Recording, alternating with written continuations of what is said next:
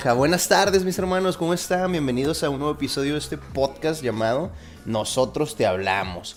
Eh, hoy, hoy una ocasión especial, eh, hoy celebrando Halloween como buenos godines, acá que tenemos primer cualquier, cualquier pretexto para, para echar algo diferente, hacer algo diferente que nos saque de esta vida rutinaria de godines que tenemos. Y hoy acá festejando Halloween, Nachito, disfrazado de doctor, de galeno, de galeno, pero no un galeno cualquiera, ¿eh? Un galeno de la, de la etapa de la, de la peste negra. ¿Cómo estás, Nacho? Saluda a la banda. ¿Qué onda? ¿Qué tal? En época de home office, güey. Eh, que no quede de lado aquí la... exacto, exacto, exacto, exacto. La, diagrama de, de, de, de, de call center. Pero para aterrador, para verdaderamente aterrador, mi disfraz, ¿eh? Mira nada más. Sí. Mira. Uy, qué pinche miedo. Escondan a sus niños. Güey, a mí lo que, lo que me gustó de fue tu taza, güey. Ah, no, no, no, no. Pues salud, salud, salud, mis hermanos.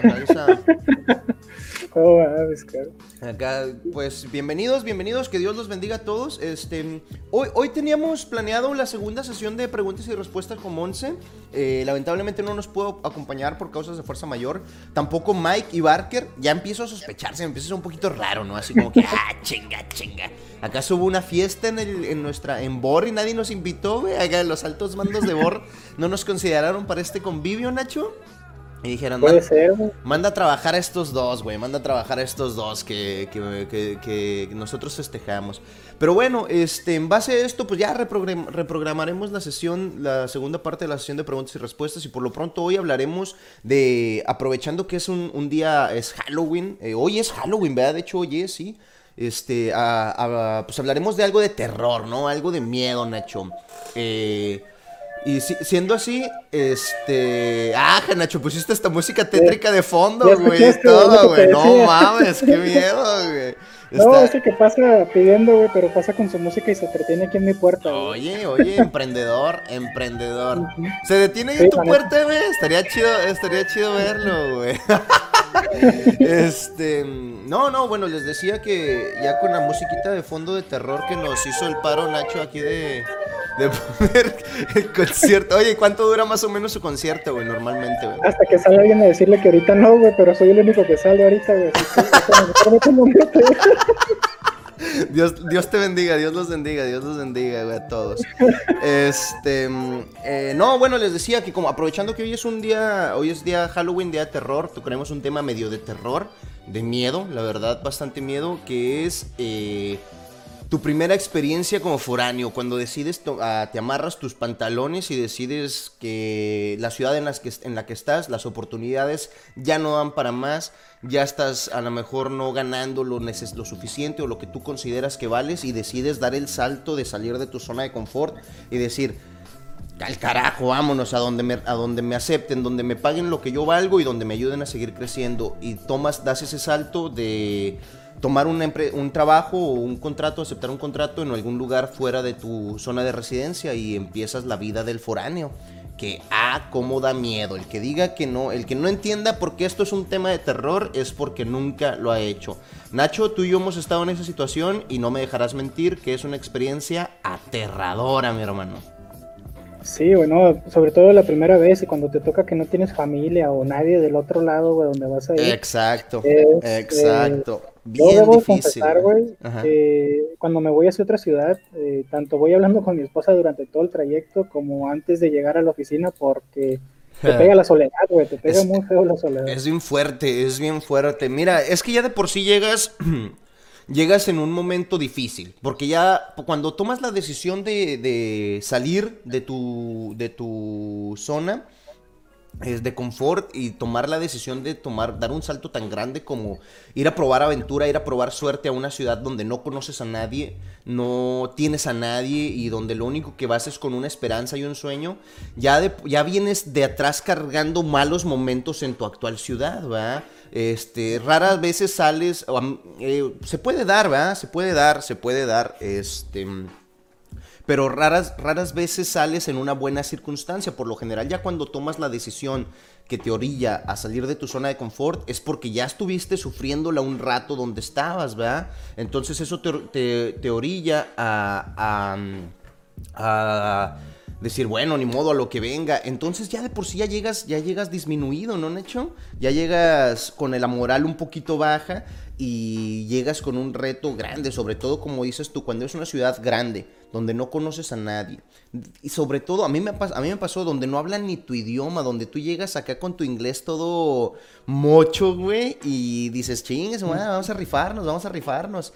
Este, y es bien pesado, es una experiencia de dinero, güey, porque normalmente cuando te vas para allá... Es porque no, traes varo, es exacto, exacto. Todavía no, te todavía no recibes tu primer sueldo, todavía nada, güey, vas, o sea, vas, vas en ceros y en hasta negativos, güey, números negativos del gasto que, que implica irse para allá. Exacto. Oye, Nacho, antes de seguir con la plática y de adentrarnos de lleno a la plática, saludos a la gente que está ahí en el chat, ya escribiéndonos. Ah, siéntanse con confianza de mandarnos sus mensajes y contribuir a la conversación. Si tienen alguna experiencia relacionada que quisieran compartirnos, eh, adelante. Si ustedes han estado trabajando como foráneos o desde lejos o, tienen dudas de cómo ayudarles, ah, de cómo saber, a lo mejor ustedes lo están pensando intentar, a lo mejor ustedes están en ese momento que es bien difícil y en ese momento se necesita un chorro de apoyo, ese momento en el que estás ya, ya te llegó la a la cabeza la idea de que, ah, caray, a lo mejor me tengo que ir de aquí, a lo mejor lo que me hace falta es, es salir de aquí, este y si están en ese momento, a lo mejor lo que necesitan es una palabra de aliento, un consejo, siéntanse en confianza de preguntarnos, de aportar a la conversación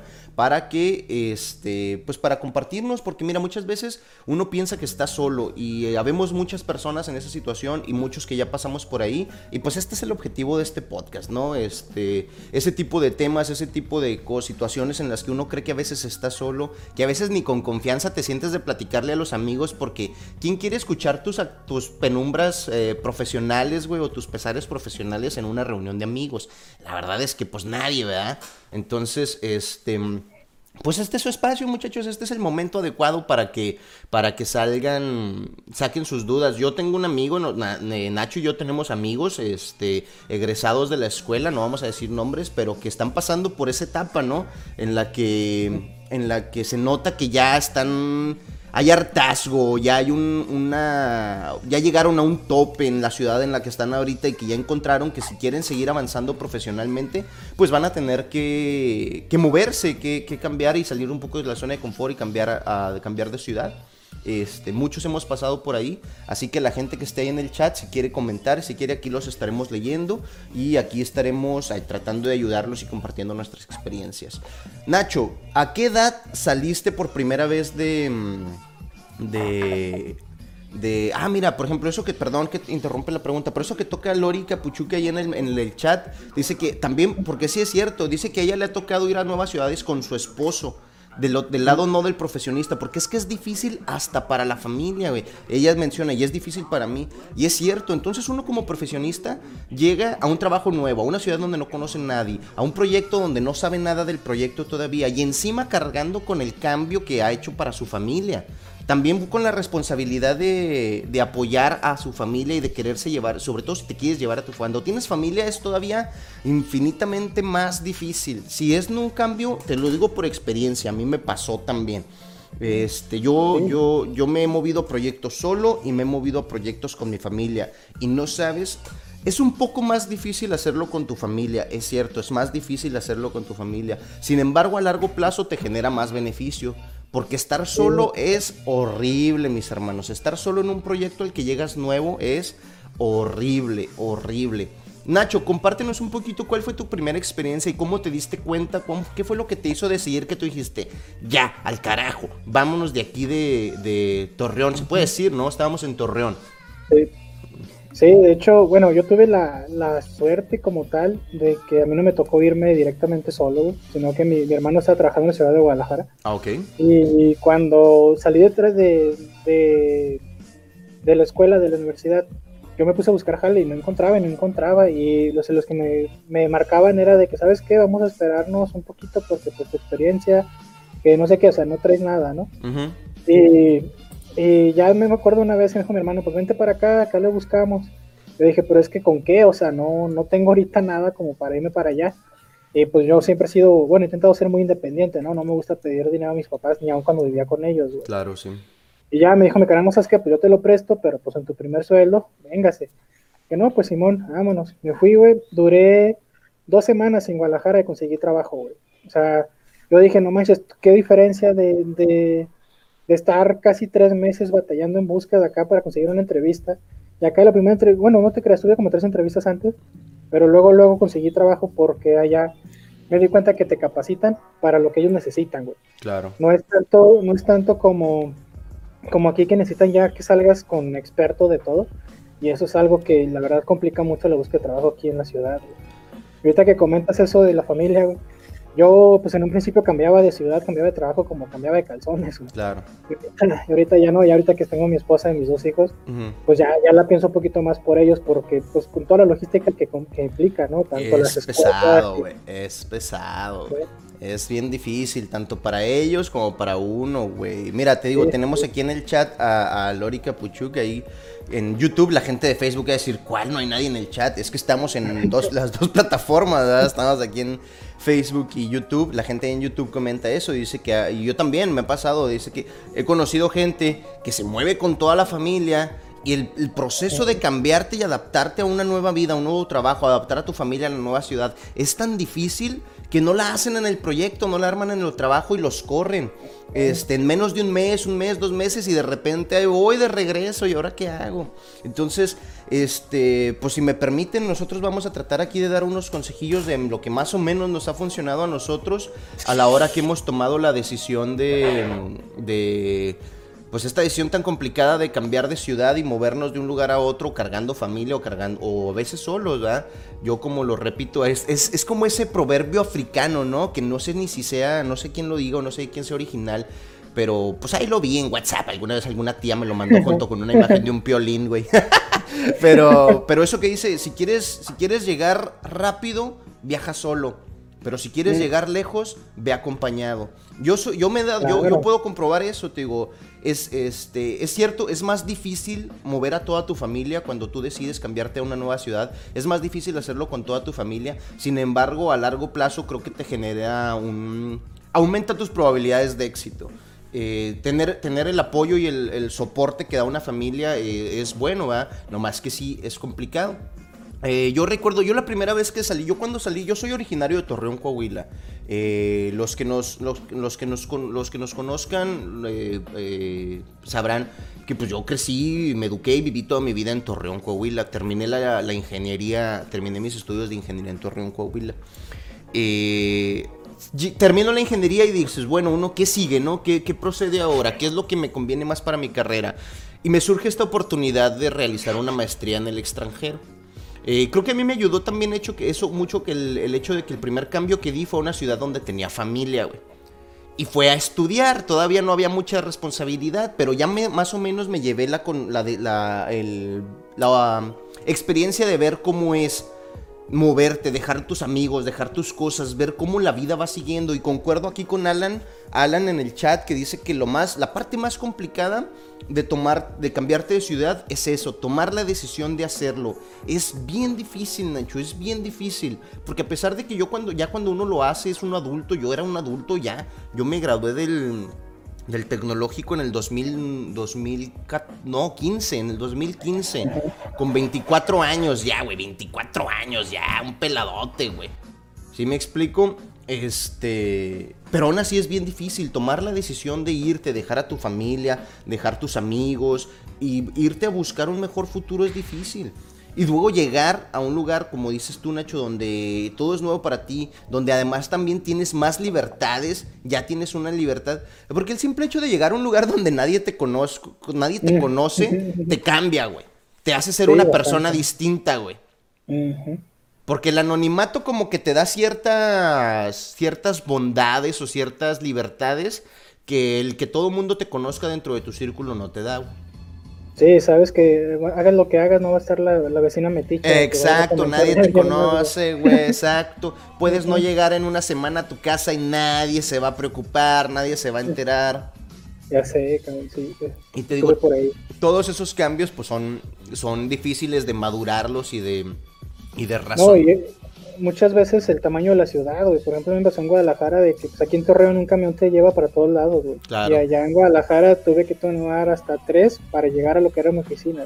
Claro. Y luego, transcursos de trayectos, perdón, de, de, un lugar a otro de mínimo 40, 50 minutos y te quedas como que, carnal, no voy tan lejos, es como si fuera de aquí al centro de Torreón que me llega en 5 o 10 minutos. Sí, sí, sí, sí. Eso, eso, fue lo que a mí, como que el impacto más grande que me dio de, pues voy saliendo de un ranchito en el que pues pasa muy pocas cosas. Claro. Para irme allá a una gran ciudad. A la, gran urbe sí, no, y olvídate cuando me cambié a Monterrey, no, no, no, o sea, la velocidad es muy distinta, es muy complicada la ciudad, el trayecto y eh, los, el trazado de la ciudad es muy complicado porque vas para arriba, luego vas para abajo, luego vas para arriba, luego sales por un túnel y así si te tomaste una, ya te perdiste. Y volviendo al tema de que en realidad lo que lo genera todo más complicado es que tú tienes que llegar a una nueva responsabilidad este, en la que ellos, eh, muchas veces la compañía entiende que vienes de otra ciudad, entiende que vienes, que vienes cambiando, que es un proceso de adaptación para ti, pero no tienen ninguna consideración. Tú tienes que llegar igual 8 a.m. a la oficina como cualquier otro empleado, sepas moverte en la ciudad o no sepas moverte. Tú tienes que llegar y conocer cómo, si necesitas algo, saber dónde conseguirlo. Es, tienes la misma responsabilidad de un nuevo trabajo. Eso aunado a que estás en un ambiente en el que no te sabes desenvolver, te sientes fuera de tu zona de confort en verdad, si alguno de ustedes nunca lo ha experimentado, es difícil, es bien difícil, en verdad es una experiencia de terror. Este, a pesar de que yo tuve experiencias cambiándome de ciudad, porque eh, yo viví en Ciudad de México un tiempo, a mediados de la carrera, yo a mí me entró como una pinche loquera. Yo dejé mi carrera a la mitad y me fui a la Ciudad de México casi dos años. Este, como estudiante, como estudiante, pero te da una experiencia más o menos de saber lo que es salir, ¿verdad? También hice mi maestría fuera de Torreón. Cuando terminé mi, licenciatura o mi ingeniería, pues en Torreón, eh, decido ir a hacer la maestría al extranjero, güey. Este, y es bien difícil el choque cultural, el choque cultural, porque existe un choque cultural, güey. No me dejarás mentir, Nacho. La, gente, la gente se burlaba de mí porque yo estaba en una ciudad fronteriza de Estados Unidos. Y me decían, ah, güey, ahí está lleno de mexicanos, es lo mismo, porque hay un choque cultural. Es que hay un choque cultural, es que existe un choque cultural. Es diferente, es difícil adaptarte.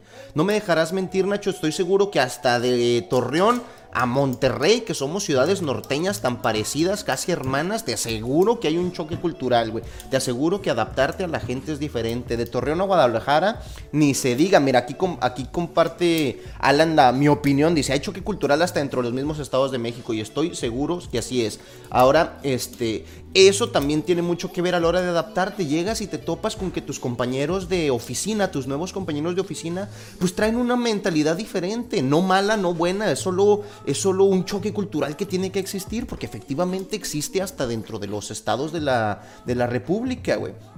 Este, exactamente, y es, esto que dice Alan es, perfecto, es perfecto, es, tiene mucha razón, güey. Qué bueno, gracias a la gente que está contribuyendo ahí en el chat, porque ayuda un chingo a que fluya la plática mucho mejor.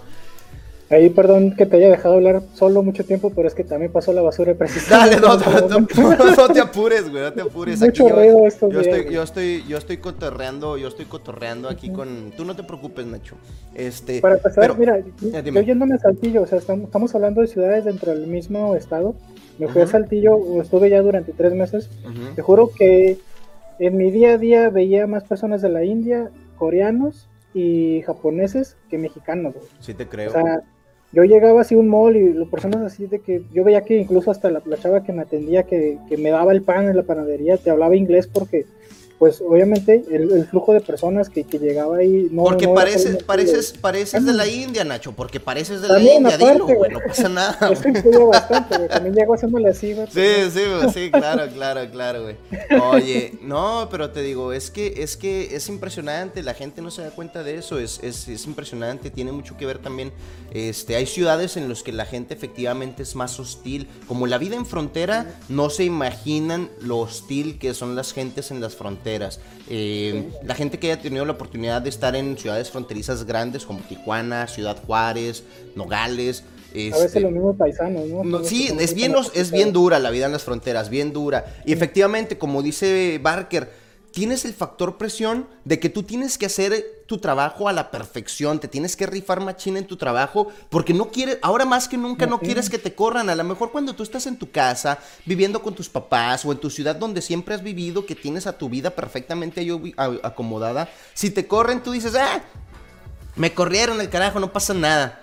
Pero aquí ahora dice, si me corren, ahí voy de regreso con los muebles, ahí voy fracasado de regreso a mi ciudad a decir, ay, ¿qué creen? No la armé en otra ciudad. Es una presión bien, bien pesada, bien bárbara, mi hermano que tienes que aprender a lidiar con ella y que, y que es bien difícil, es bien difícil. Y encima las cosas hasta parece que se acomodan este, de manera que, que están en tu contra, como dice, como eso dice Barker, tienes la presión encima, la gente es diferente a ti, el, eh, todo, la ciudad se mueve diferente, si tú tienes que salir a algún lugar, no conoces, no tienes nadie con quien desahogarte, no tienes a tu familia, como dijiste tú hace rato, Nacho, llegas sin dinero, güey, porque la mayoría de las veces llegas hasta sin dinero y ahora, este, yo quisiera compartirles una experiencia que a mí me pasó muy dura. Yo creo las veces que más miedo he tenido en mi vida eh, fue en el primer cambio de ciudad que en verdad grande que hice ya con mi familia, güey. Este fue bien pesado. Yo antes, pues te digo, ya me había cambiado de ciudad varias veces, ya había estado en Ciudad de México, en El Paso, Texas, había estado ya en varias ciudades distintas, pero esta vez que hice, tenía ya bastante tiempo y trabajando en Ciudad Juárez, güey. Y, y, me ofrecieron una oportunidad bastante interesante en Estados Unidos que la verdad no podía desperdiciar, güey. Pues era mi oportunidad de, de, pues de trabajar en las grandes ligas, como quien dice, ¿no? Y yo ya estaba casado, yo ya estaba casado y ya tenía familia, güey. Entonces fue una decisión que yo dije, bueno, a ver, estoy bien aquí, porque donde estaba estaba bien, güey. Pero podría estar mucho mejor. Es que la verdad es que las puertas que me abrieron, o sea, me abrieron las puertas a un mundo que yo jamás me imaginé que iba a poder llegar a tener acceso, ¿me explico? Sin embargo, fue bien difícil. Admito yo que una de las veces en las que más miedo he tenido en mi vida, literal, porque estaba cagado, discúlpenme la palabra, pero yo estaba asustadísimo. Fue el primer día que llegué a ese proyecto, güey. El primer día que llegué a la ciudad, porque yo llegué, yo llegué un día, un día antes a, la ciudad, un día antes de empezar mi primer día de trabajo. Eh, la entrevista fue virtual, todo fue virtual y me dijeron, vente. Eso también a mí me puso nervioso, güey, porque yo hasta decía, no he hablado con nadie, no conozco el site, no conozco la ciudad, no conozco nada, güey. Y fue bien difícil, fue, fue bien difícil. Este, mm, ah, mira, sí es cierto lo que dice, lo que dice Alan ahí. Este, también influye mucho cuando, este, cuando no vives solo, cuando tienes roomies o gente que no conoce y es bien difícil adaptarte a su vida. Yo lo noto también. Tengo unos amigos que están en Monterrey, no va a decir su nombre, pero es un amigo muy querido mío que yo veo, que yo digo, a mí se me hace que si este güey se cambiara de roomies podría desarrollarse mejor profesionalmente, güey. Porque hay veces que si tus roomies no tienen el mismo ritmo de vida o no tienen el mismo, las mismas prioridades que tienes tú, te van a afectar, güey. Te van a, te van a afectar y te van a, te van a detener me tocó cuando estaba en Guadalajara. Yo tenía 10 roomies, Estaba viviendo en una, en una casa de 11 habitaciones, son muy espaciosos hasta eso. Pero eh, entre mis roomies estaban estudiantes, eh, maestros, un chavo que pues sus papás lo mandaron para allá porque no lo querían en su casa.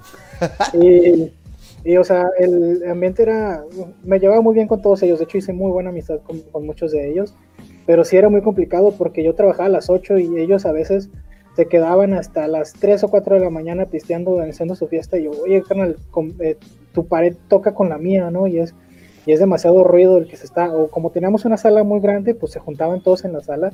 Y a veces sí yo tenía que bajar y me sentía mal, güey, porque me tenía que bajar y decir, oye, ¿sabes que bajen a su ruido? Porque yo mañana trabajo y tengo que despertarme en dos horas ya, ¿no? Sí, y, y Influye bastante, dices tú lo correcto, o sea, influye mucho a veces los roomies con los que te vas. Oye, y eso lamentablemente te afecta tanto en tu trabajo, porque no llegas descansado, no llegas al máximo, y te afecta en tu relación con tus roomies, que también es importante. Si socialmente tu vida no va bien, güey, este, afecta tu desarrollo también. Eh, yo creo que también es muy importante tener un buen desenvolvimiento social para ayudar acá al coco. Muchas veces es que no todo es trabajo, güey. Y lamentablemente todo, tu, todo lo que pase aquí en tu cabeza y todo, incluso tu cómo te desenvuelvas socialmente, pues influye también en tu performance a la hora de trabajar, influye también a la hora que estás trabajando, güey. Entonces, este, es bien difícil. Eso también es una parte muy, muy, muy difícil de la, de la situación. Este Exactamente, aquí, aquí concuerdan contigo mucho, dicen, eh, cuando tus roomies se la pasan de fiesta, afecta, afecta a todos, porque a lo mejor ellos están en una situación donde su trabajo no es tan demandante, donde también, o tal vez ellos no están buscando superarse, ¿verdad? Eh, yo no sé cómo seas tú, Nacho, yo con lo, con lo poco, mucho que te conozco, yo creo que tú y yo coincidimos un poquito en eso, pero yo creo que no estamos conformes, nunca vamos a estar conformes. Si ahorita tengo un puesto, eh, todo lo que hago en este puesto es buscando eh, subir en mi puesto, es eh, tener un puesto más alto eventualmente. Yo todavía no estoy conforme, yo creo que todavía puedo dar para mucho más. Este, entonces eso hace que yo pues me enfoque en mi trabajo y le eche muchas ganas a mi trabajo.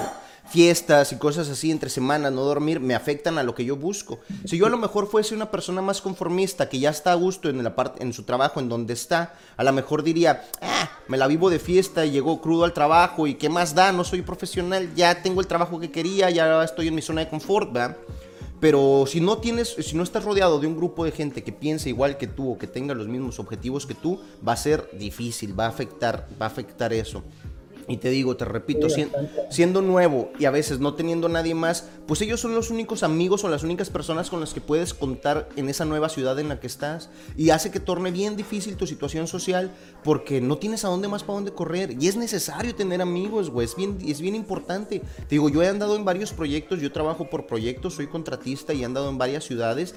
Y la neta es que sí afecta mucho socialmente y sí afecta mucho tu, tu desarrollo personal. No tener a nadie, no conocer amigos, no tener familia, no tener a nadie con quien salir, platicar o con quien contar. Que si se te poncha una llanta, a quién pedirle un gato, que si necesitas cables de corriente, a quién pedírselos. No tienes a nadie, a nadie, es bien pesado.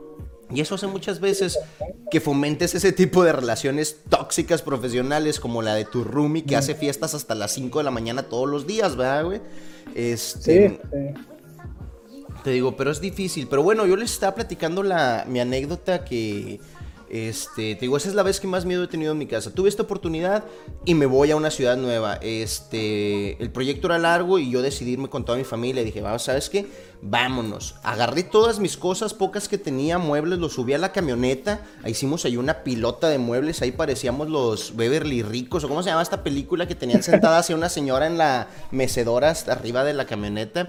Y ahí vamos, güey, desde México hasta una ciudad en el corazón de Texas, allí que yo nunca en mi vida había escuchado hablar de ella. Cuando investigué de esa ciudad, descubrí que lo más famoso que había pasado en la ciudad era mm, este, una matanza ahí horrible que hizo el David Koresh.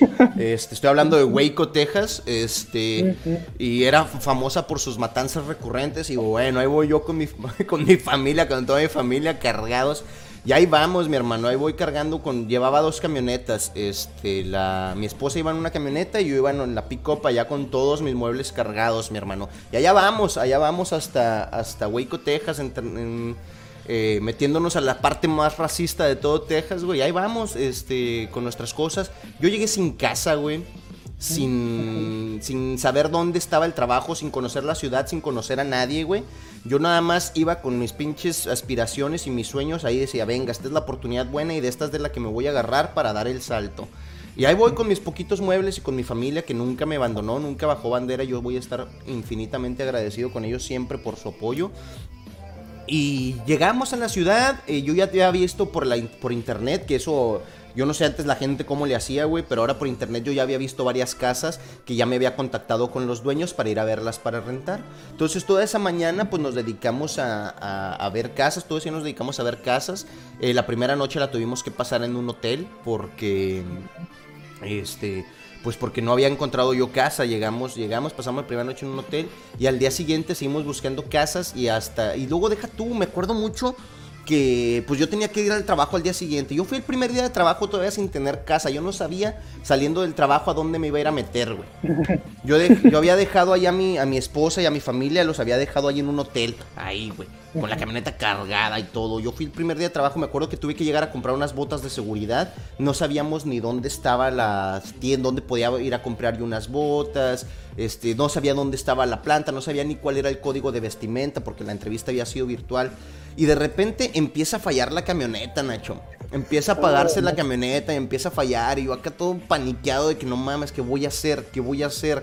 Me voy a venir a dejar tirado la camioneta acá a mil kilómetros de distancia de mi casa. No conozco a nadie aquí, no traigo dinero, porque pues ya no traía dinero, güey. Me acuerdo perfectamente que pues yo también ya era, yo ya me había acabado mi último cheque que me habían dado, güey.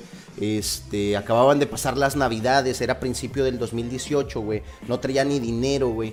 Y no traía, no sabía. Las reparaciones de los carros acá no te imaginas, güey. Es algo que es ridículo. Por cambiarte un foco te cobran 100 dólares, güey.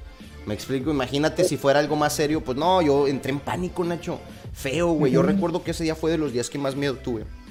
Este, al final conseguimos una casa, renté una casa, me hice ahí un trato con el señor, con el señor este, este, me, dejó entrar a la casa desde esa misma noche. No metí mismo, me acuerdo que la primera noche yo estaba cagado de miedo con la camioneta que no se podía usar de noche porque apenas prendías las luces y se apagaba, no sé qué clase de cortocircuito tenía ahí. Este, sin cama, me acuerdo mucho, nunca se me va a olvidar esa primera noche que pasé en esa casa, porque estábamos acostados en el suelo, eh, mi esposa y yo, estábamos allá acostados en el suelo y, y, y yo estaba muy, muy, muy asustado, estaba cagado. Ah, Nacho, me abandonaste, güey, me abandonaste y ahora me veo súper gigantesco, güey. Este, sí, mira, una historia digna de Halloween tan de terror que Nacho me abandonó. Está fuerte la historia, Nacho, que te fuiste y dijiste, no, ay, muere. Ah, este... No, se me cerró la, la, pantalla precisamente en la que tengo esta y creí, me paniqué y le di cerrar a todo y no, no me acordé que tenía esta, güey. No, no. Este, el, el, rentero, me acuerdo bien, era un señor muy amable, tenía patas de cabra y barba de chivo, así, güey. Dale, robé ese chiste al Alan que está aquí en el chat, discúlpenme. este, no, güey.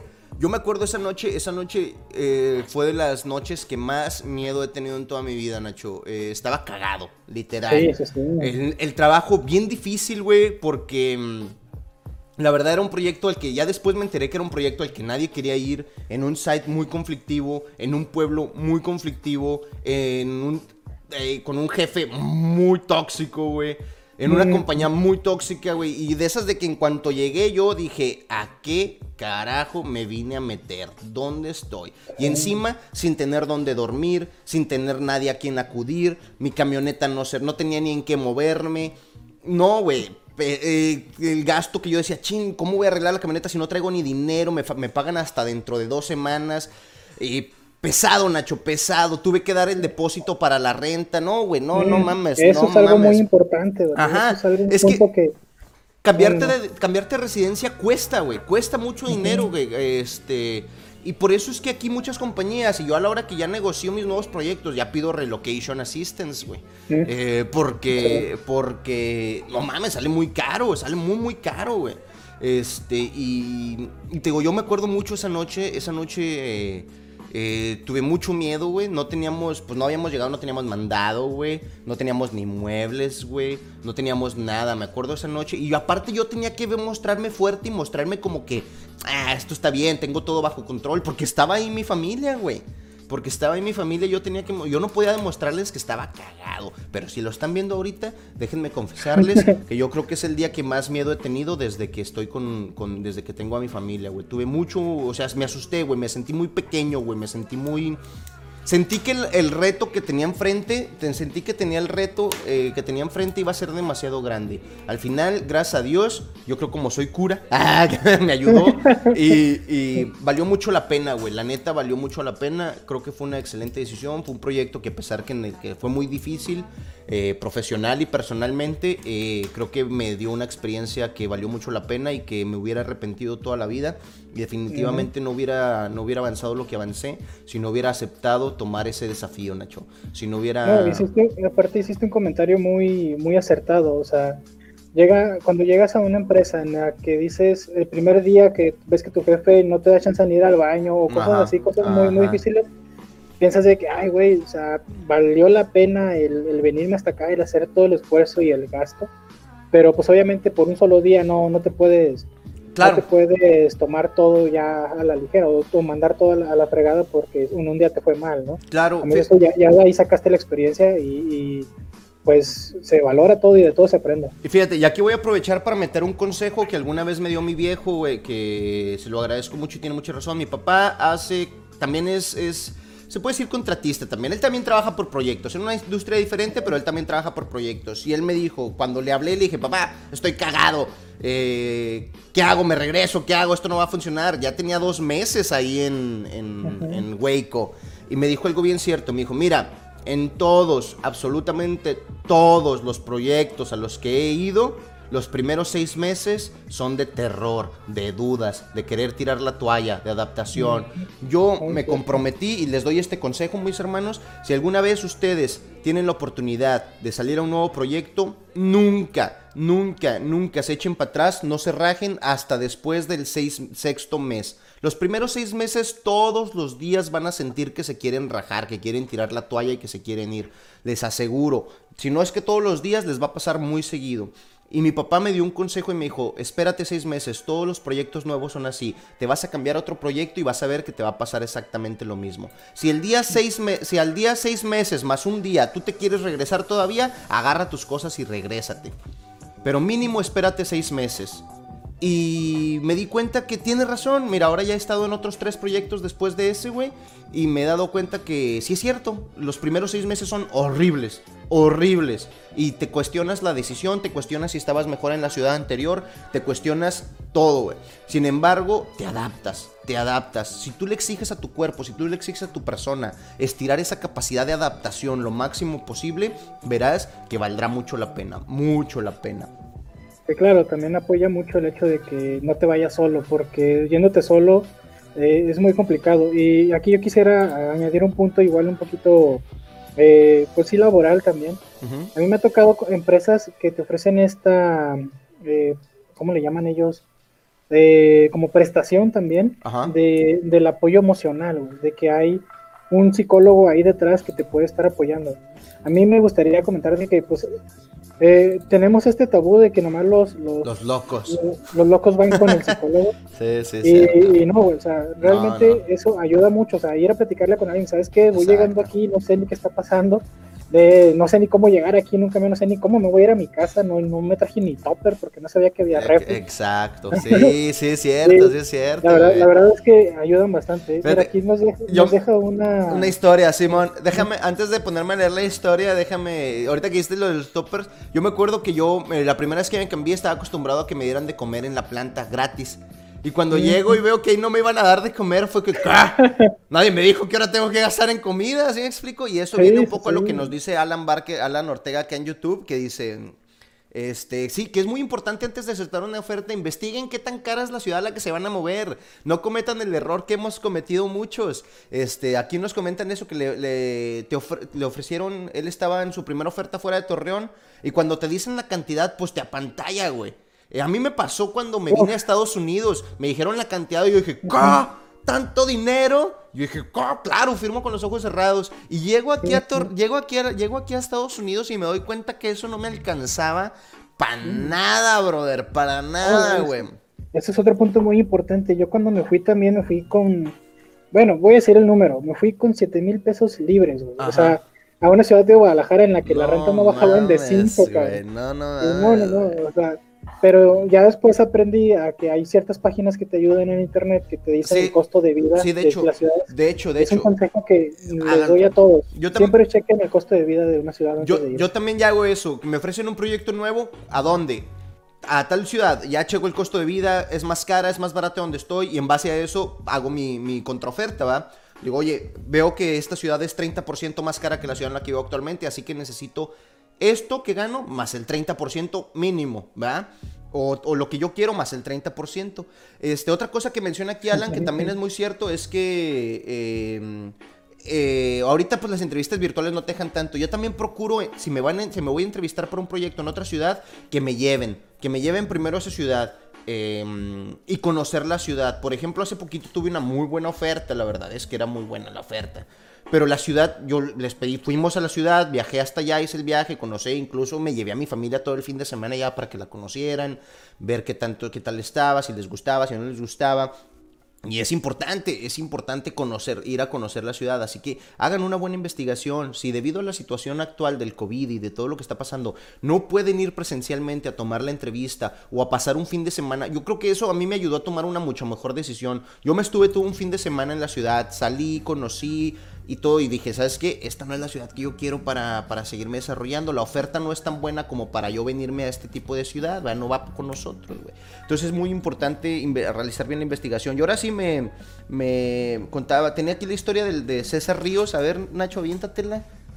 Sí, mira, dice que cuando recién me fui a Monterrey me rentaron un cuarto, era una pareja de tercera edad y comía tan mal porque estaba muy torpe para cocinar y además eh, como, solo me proporcionó una parrilla eléctrica no me daba mucha confianza y pues mi comida era básicamente atún. Puro atún, eh. Puro atún, la clásica. Yo creo que le di tanta lástima a la señora porque después de una semana me empezó a dar de comer ella. Ángeles, eh.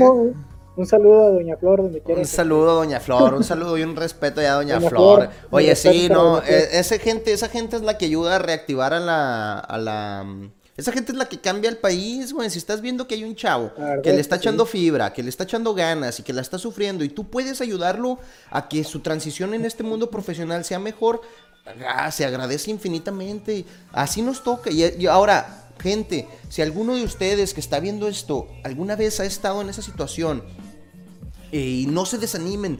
Todos pasamos por ahí, ya les conté yo la historia, todos hemos tenido miedo, todos hemos pasado por ahí. Yo cuando recién llegué a este proyecto en el que estoy actualmente me vine solo, yo me vine solo a este proyecto. Tres meses, no estoy exagerando, a lo mejor no me van a creer, pero los que ya hemos pasado por esa situación, como Ríos, que está aquí, César Ríos, que está aquí en el, en el chat en Facebook, no me dejarán mentir. Pero durante tres meses, Nacho, tres meses, puro atún puro atún y cerveza, era lo único que comía, puro atún y cerveza. Llegaba, me abría mi late de atún, le ponía su piquito de gallo y mi cerveza, vámonos, y ya era todo lo que comía, literal, no comía nada más que atún. Adelgacé bastante. como podrán notar, ya no como atún. Pero te lo comes con todo y lata. Ya, pero mira, con todo y lata me lo como así. Pero lo que voy, o lo que quería tocar es que todos, absolutamente todos pasamos por eso. Y mis hermanos no se desanimen, van a salir de eso y las cosas van a mejorar. Es parte de, a todos nos toca, a todos nos toca comer, comer Ay, es que suena muy grosero eso y no me quiero ir al lado grosero, pero a todos, nos toca sufrirla. A todos nos toca sufrirla, a todos nos toca sufrirla, ¿sí me explico? Entonces, no se desanimen, neta, es bien difícil, se sufre, se le sufre, pero vale mucho la pena. Eh, se duele, extraño, no saben cómo extraño Torreón, mis hermanos. Yo ya tengo, yo ya tengo, este, cinco años, no más, seis años que salí de Torreón. Y no saben, no hay día que no lo extrañe. Yo extraño, es mi ciudad y yo le tengo un amor y están mis amigos allá, está mi comida favorita allá, está mi familia, están mis recuerdos allá.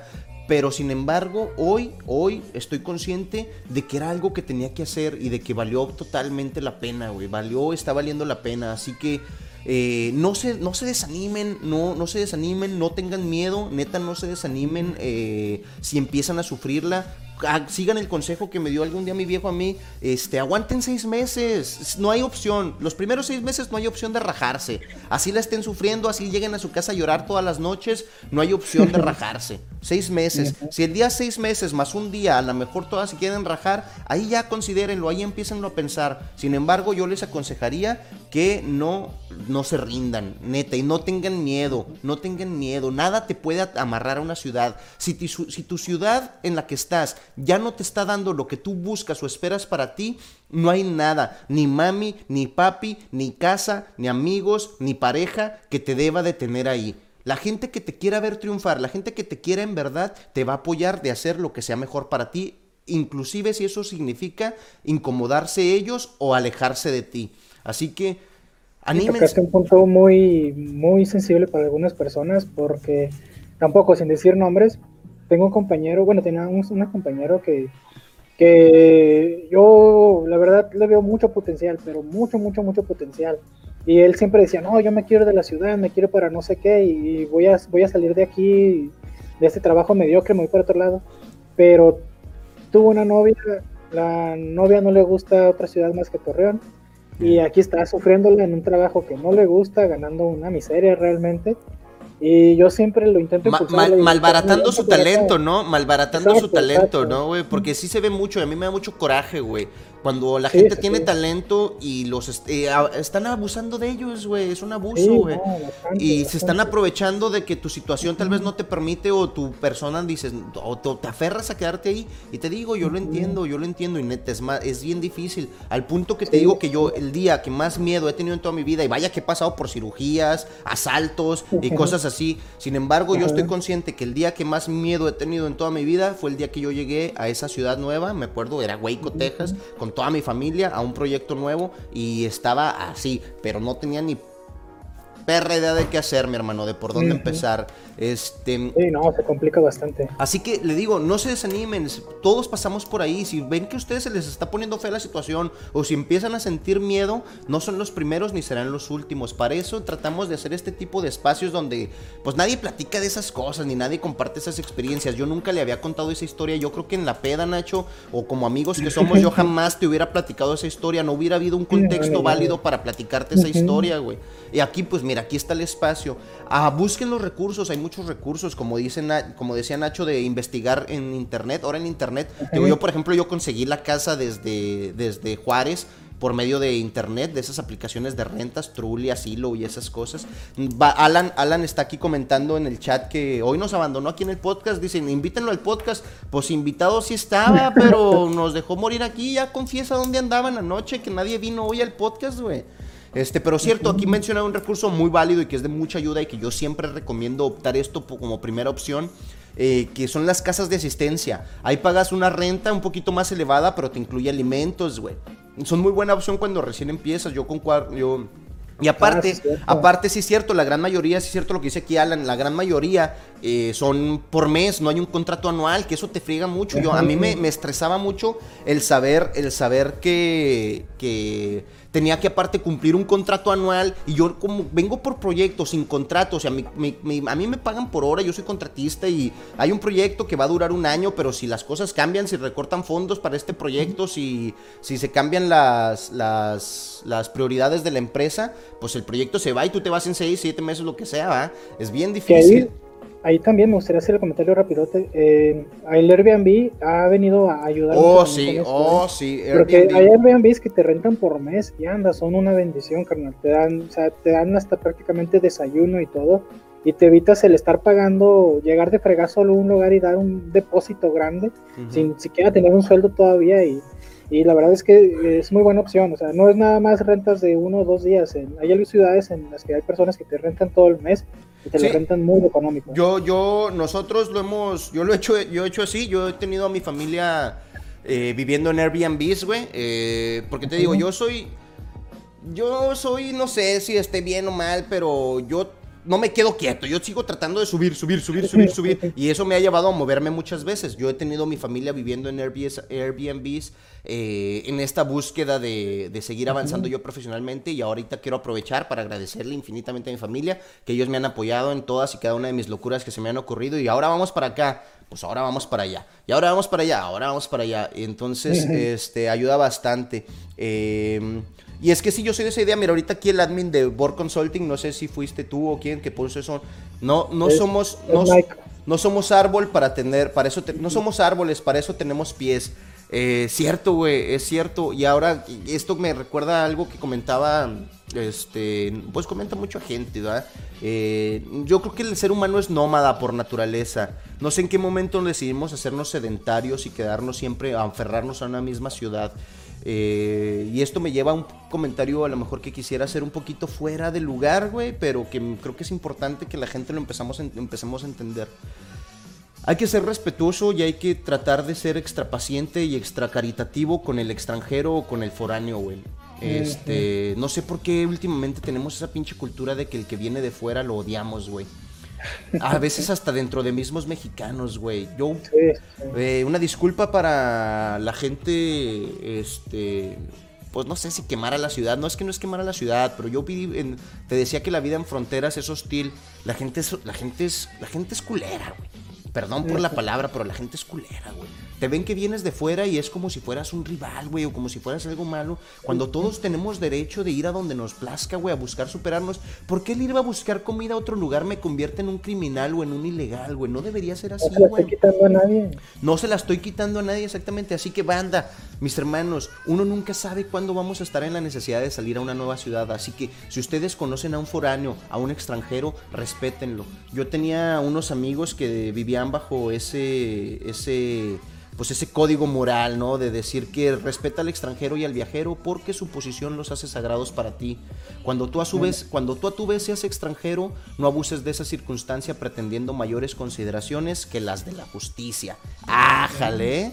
Este, este, y eso me parece a mí, me parece a mí sabio, güey, me parece muy sabio, güey, este, así que uno nunca sabe cómo vamos a estar, así que, este, mira, yo, eh, dice el Mike, ahí que está también ahí, este, dice que él, él, él rentó una vez, un amigo de él rentó una vez un cuarto de hotel durante el mes, este, yo esos tres meses que les platiqué que me la pasé viviendo, comiendo de atún, es, fueron tres meses que me la pasé viviendo en un hotel, vivía en un hotel y comía puro atún.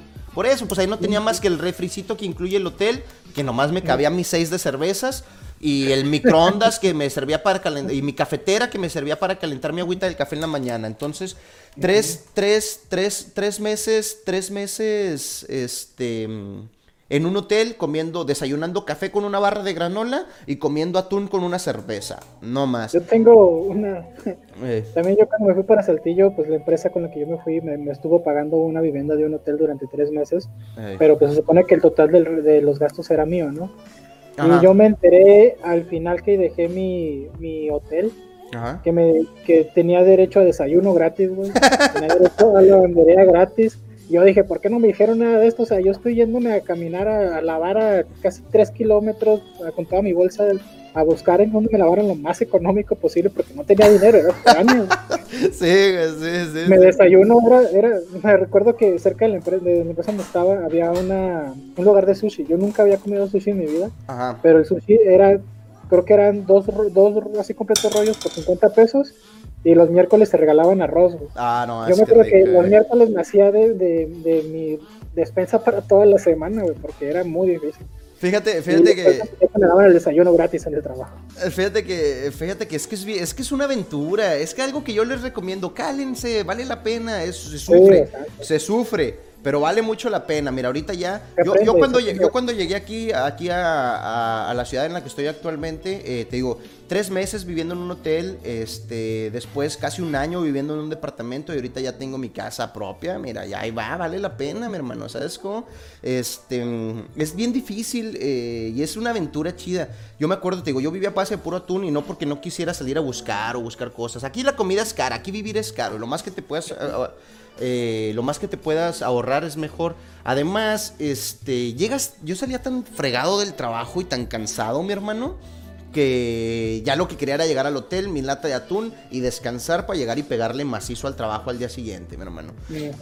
Oye, este, ahí, ahí tengo, este, mira, Este, hay gente ahí en el chat, ahí en YouTube, ahí, mira, qué buena, eh, que entendamos a la gente de la vida en la frontera. Yo entiendo, hasta cierto punto, hasta cierto punto, yo entiendo que la vida en frontera es difícil y es que la vida de frontera es, es, es pues las fronteras son inseguras, hay muchas cosas malas intentando entrar a Estados Unidos que se quedan todos por lo general en México, güey, se hacen muy pesado. Sin embargo, si ustedes viven donde vivan, frontera no frontera, y conocen a un foráneo, conocen a un extranjero, échenle la mano, es bien pesado, es bien difícil. Si nunca han estado en esa, en esa posición, yo se los, yo doy fe y es que es bien difícil ser foráneo, es bien difícil, así que comprometámonos, mis queridos bor escuchas, a, ser buenos con los foráneos. Dime. Complementa la historia César Ríos de Doña Flor. Que dice que el cuarto que le rentaron ni siquiera tenía puerta, güey, que era, era así básicamente al ladito de la casa de la señora. Sí, güey. El, baño dentro de la recámara y así de estos, me imagino de esos cuartos que tienen, das un paso y ya estás en la cocina y das un paso y estás en el baño. Sí, ¿sabes? Y bien incómodo, güey. Es que mira, es lo que te digo, Ríos, todos hemos, todos hemos pasado por ahí, César. Fíjate, esas experiencias que tú viviste que tú dices, ay, güey, son fuertes, son impactantes. Aunque tú no lo creas, todos hemos pasado por ahí. Yo le mando un saludo y un abrazo a la señora Claudia y al señor José, que me recibieron también en su casa, que me, que me atendían muy bien, güey, y que, y que pues ellos, a mí me dieron una renta económica de acuerdo a mis posibilidades como foráneo y como recién llegado a una nueva ciudad. Y, y te digo, es que es nomás para que veas cómo es, es, el pan de cada día del foráneo y es los retos por los que tiene que pasar una persona que decide salir de su zona de confort y que decide salir y que decide a jugársela y afrontarla, agarrar la vida por los cuernos, mi hermano. Vale la pena, vale mucho la pena. Pareciera, a lo mejor van a pensar muchos de que, oh, pinches locos, estos que vivían a base de atún en hoteles, en cuartos sin puertas. Yo aquí tengo mi casita donde mi mami me lava, me cocina y me plancha. Qué tontos, ¿para qué se van? ¿Sí me explico? Pues no, mi hermano, yo creo que eso te curte, las cicatrices que te dejan en el cuerpo, ese tipo de experiencias te hacen, te ayudan bastante a la hora de sobresalir.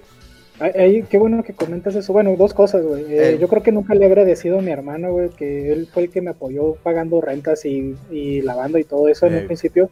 Cuando me fui, güey, yo decía, ah, qué chido, ¿no? O sea, yo no batallo porque me, con mis 5 mil, 4 mil pesos libres la hago, pues sí, yo no pagaba nada realmente, era mi hermano el que estaba asumiendo todos mis gastos. Aquí le mando una, pues un abrazo y muchas gracias. Porque entre hermanos nunca nos decimos eso. Le mando una bendición. y, por cierto, aprovechando que, dice, estoy vestido de mosquito, no, no soy vestido de mosquito. De mosquito. bueno, y otra cosa, güey, también algo que le agradezco mucho a mi, mamá, güey, que en, su punto yo decía, ¿por qué? O sea, yo no, no tengo que estar haciendo eso. Cuando llegó una época ya pasando la prepa, en la que mi mamá me obligaba a aprender a cocinar, me obligó a planchar, me obligó a eh. lavar mi ropa, güey. y no manches, güey. O sea, ya llegando yo allá de, que veía que tenía camaradas que al siguiente día de haber comprado una camisa ya la tenían toda rosa, güey, la camisa blanca, eh. porque la combinaban toda. Y yo, yo acá con, con mi experiencia de que, ah, no manches, pendejo, como lavaste rojo con blanco, eso no se hace. Lavaste rojo con blanco, así que lo aprendí en un capítulo de Los Simpsons, güey, por Dios. y no, o sea, yo, yo ahorita realmente sé cocinar, sé trapear, sé barrer, o sea, todo eso gracias a que mi mamá en un punto me, me obligó a todo eso, güey. Y yo decía, ¿por qué? ¿Yo para qué voy a editar eso? No, siempre voy a tener a mi mamá barriéndome. Oigan. Pero no, ya, no fue hasta que me fui a fútbol año que entendí la importancia de todo eso, güey. Cosas muy básicas que tú no entiendes hasta que ya te, te toca, güey. Y, eso dice, y eso es un poquito como lo que dice Mike aquí en el, en el chat de YouTube. Cuando vives en tu casa no te enseñas ni a ahorrar, mi hermano. Es que vives en una zona de confort en la que no sabes, no tienes ni idea de lo que cuesta una vida, mi hermana.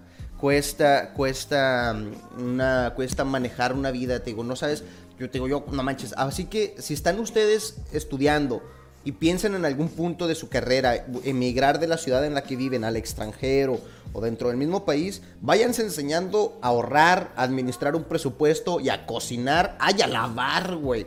Que son las cosas en las que uno llega, este, bien perdido. Este, dice Ríos ahí en Facebook que si estoy vestido de pedófilo. Pues Depende. Ah, se, puede, se puede interpretar. Me gustaría poder, me gustaría poder decir que no, Ríos. Al parecer ya se arrepintió porque se borró el comentario acá en Facebook. Ah, ok, ok, ok. Este, este, pero, pero... Digamos que mi disfraz da terror. Oye, y mira, y sí es cierto lo que dice aquí Mike, eh, perdón que te interrumpa, este, aquí le está agradeciendo a David Ríos que lo ayudó en su momento, cuando lo necesitó, también cuando se fue a vivir a Monterrey.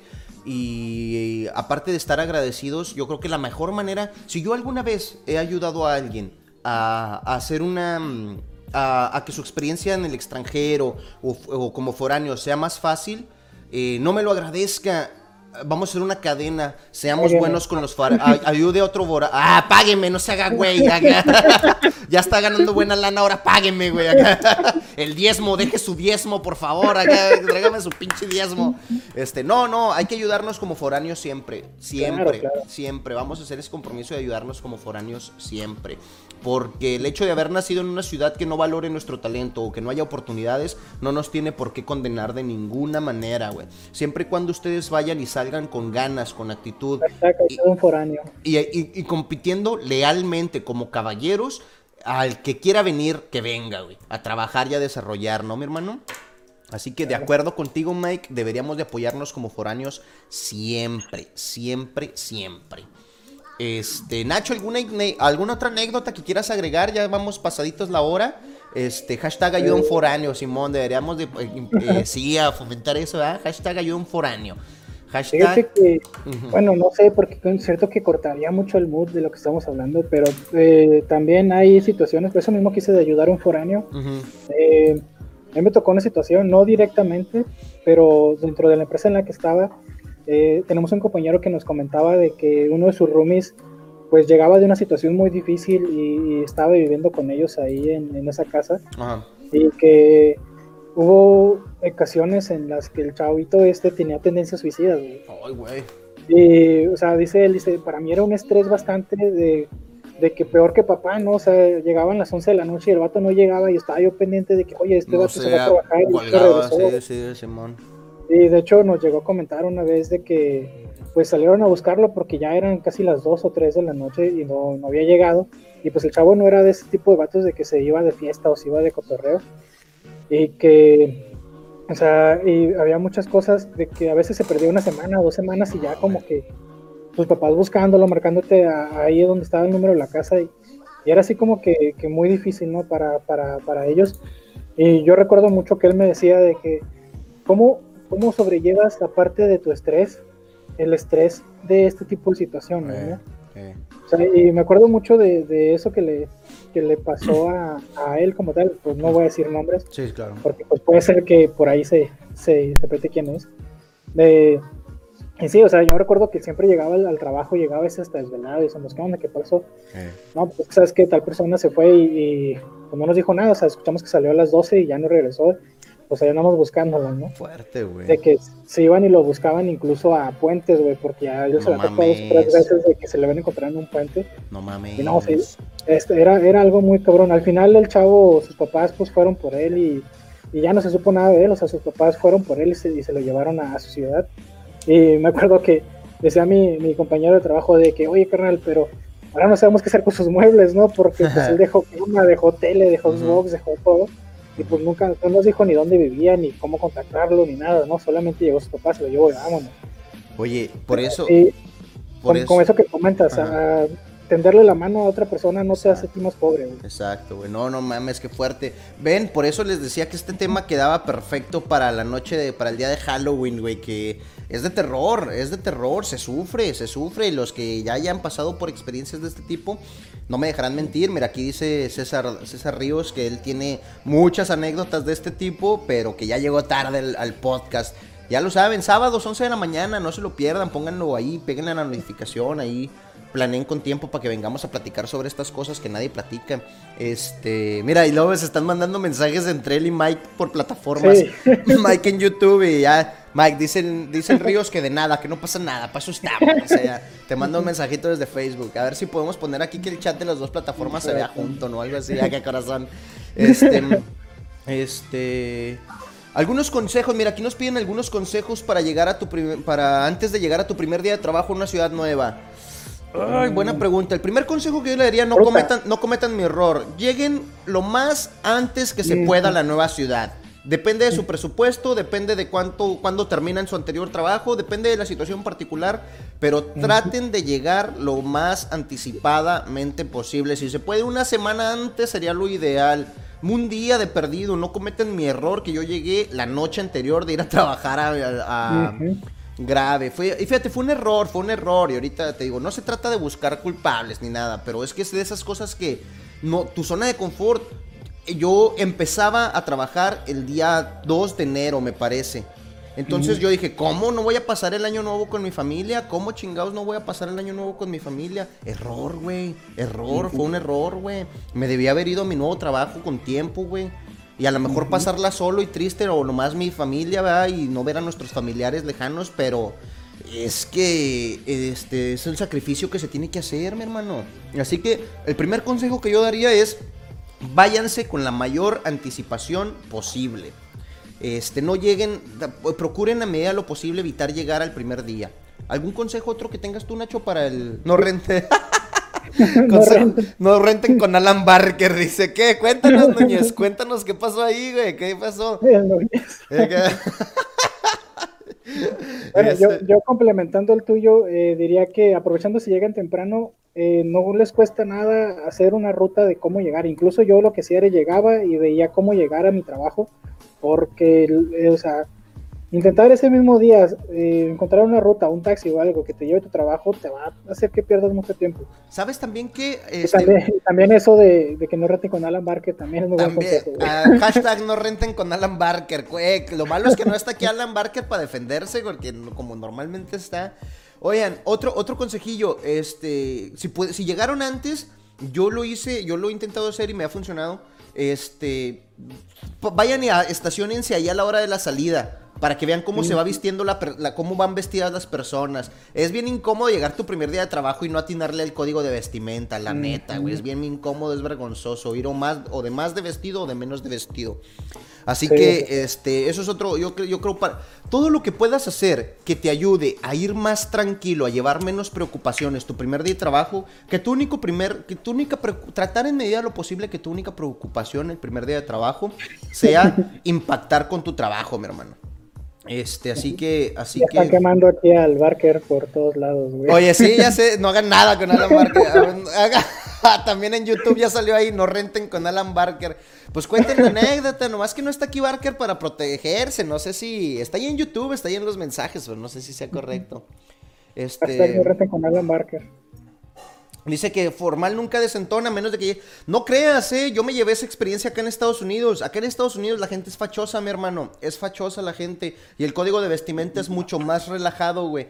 Y es incómodo, aunque tú vayas formal y bien vestido, es incómodo ir de más de vestido para... O sea, es un consejito. Es que mira, ese tipo de cosas, aunque sean pequeñitas, te traen incómodo y ya de por sí cuando llegas a un nuevo trabajo en una ciudad ya estás incómodo, güey, ya es difícil, güey. Y todavía sumarte cosas con que llegué tarde porque no encontré la ruta adecuada, llegué tarde porque no sabía por dónde entrábamos los empleados, llegué mal vestido porque vengo casi de traje o vengo yo bien elegante y ni el gerente se viste así, güey. Ese tipo de cosas, ¿para qué las quieres, güey? Si ya de por sí ya es bien difícil llegar a un nuevo a un nuevo trabajo. Así que como consejo, como tips que son de pequeña utilidad pero sirven, digo, yo diría eso, llegar con anticipación a la nueva ciudad, tratar de llegar lo más anticipado a la nueva ciudad, eh, planear una buena ruta, como dice Nacho, aprender la entrada y los accesos del trabajo, güey. Este, y si puedes ir y, espiar un ratito a los empleados un día antes para ver cómo van vestidos, por dónde entran, por dónde salen.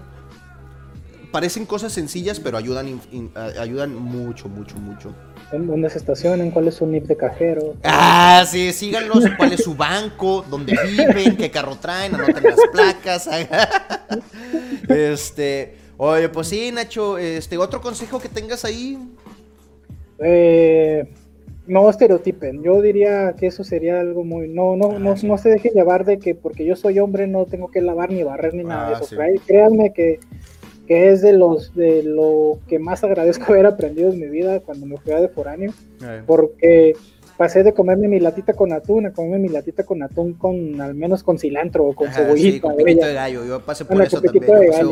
o, arriba de una tostada y ya la hiciste, ya hiciste ceviche, Eso, eso es algo que, que, que, yo diría, y como lo comentamos desde en ahorita casi el final, de apoyar siempre a un foráneo, ¿no? Apoyar siempre a, si ves que alguien llega y tienes tú la oportunidad de ofrecerle alojamiento durante, no sé, un mes, dos meses o incluso lo que tú gustes, eh, no te va a hacer más pobre y vas a, vas a apoyar a alguien más a que crezca y eso es algo que, que se te va a retribuir en la vida de alguna manera u otra. Oye, este, fíjate que aquí Ríos dice algo entre broma, pero yo lo quisiera adaptar a un consejo válido. Dice, no digas que le vaya, que no digas que le vas al Santos en Monterrey.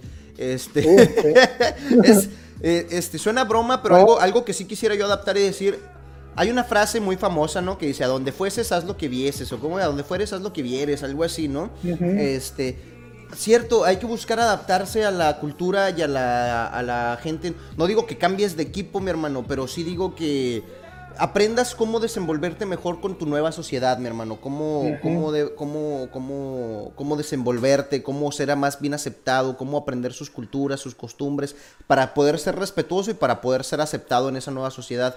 Oye, este background que puse todo de mala calidad hace que mis manos se transparenten. Buscar todos los costos antes de mudarte, conocer qué colonias están bien y cuáles no. Yo creo que eso, más de que del primer día, eso es como de tu trabajo de investigación antes de aceptar la oferta. Antes de aceptar la oferta, como mencionábamos, hay muchos muchos sitios web. Estaría chido a, ver si nos aventamos un post, a ver si Alan, que se avienta sus diseños chidos, aquí echándole la soga al cuello, aprovechando que no está, se avienta una, una hojita informativa con sitios para encontrar rentas baratas, para calcular los costos de vida, que son de bastante utilidad, mis hermanos, son de bastante utilidad. que le ponga un bebé bailando también. Y que le ponga un bebé bailando, sí, para que vea lo que se siente. sí. Este, pues nada, te digo, yo creo que ya nos extendimos bastantito, Nacho. Este, mm, eh, no sé si quieras agregar algo, si nos podemos ya despedir a seguir festejando nuestro Halloween, a seguir yo acá tengo varias confesiones que realizar hoy, Nacho. Sonó muy raro, pero sí. sí, sí.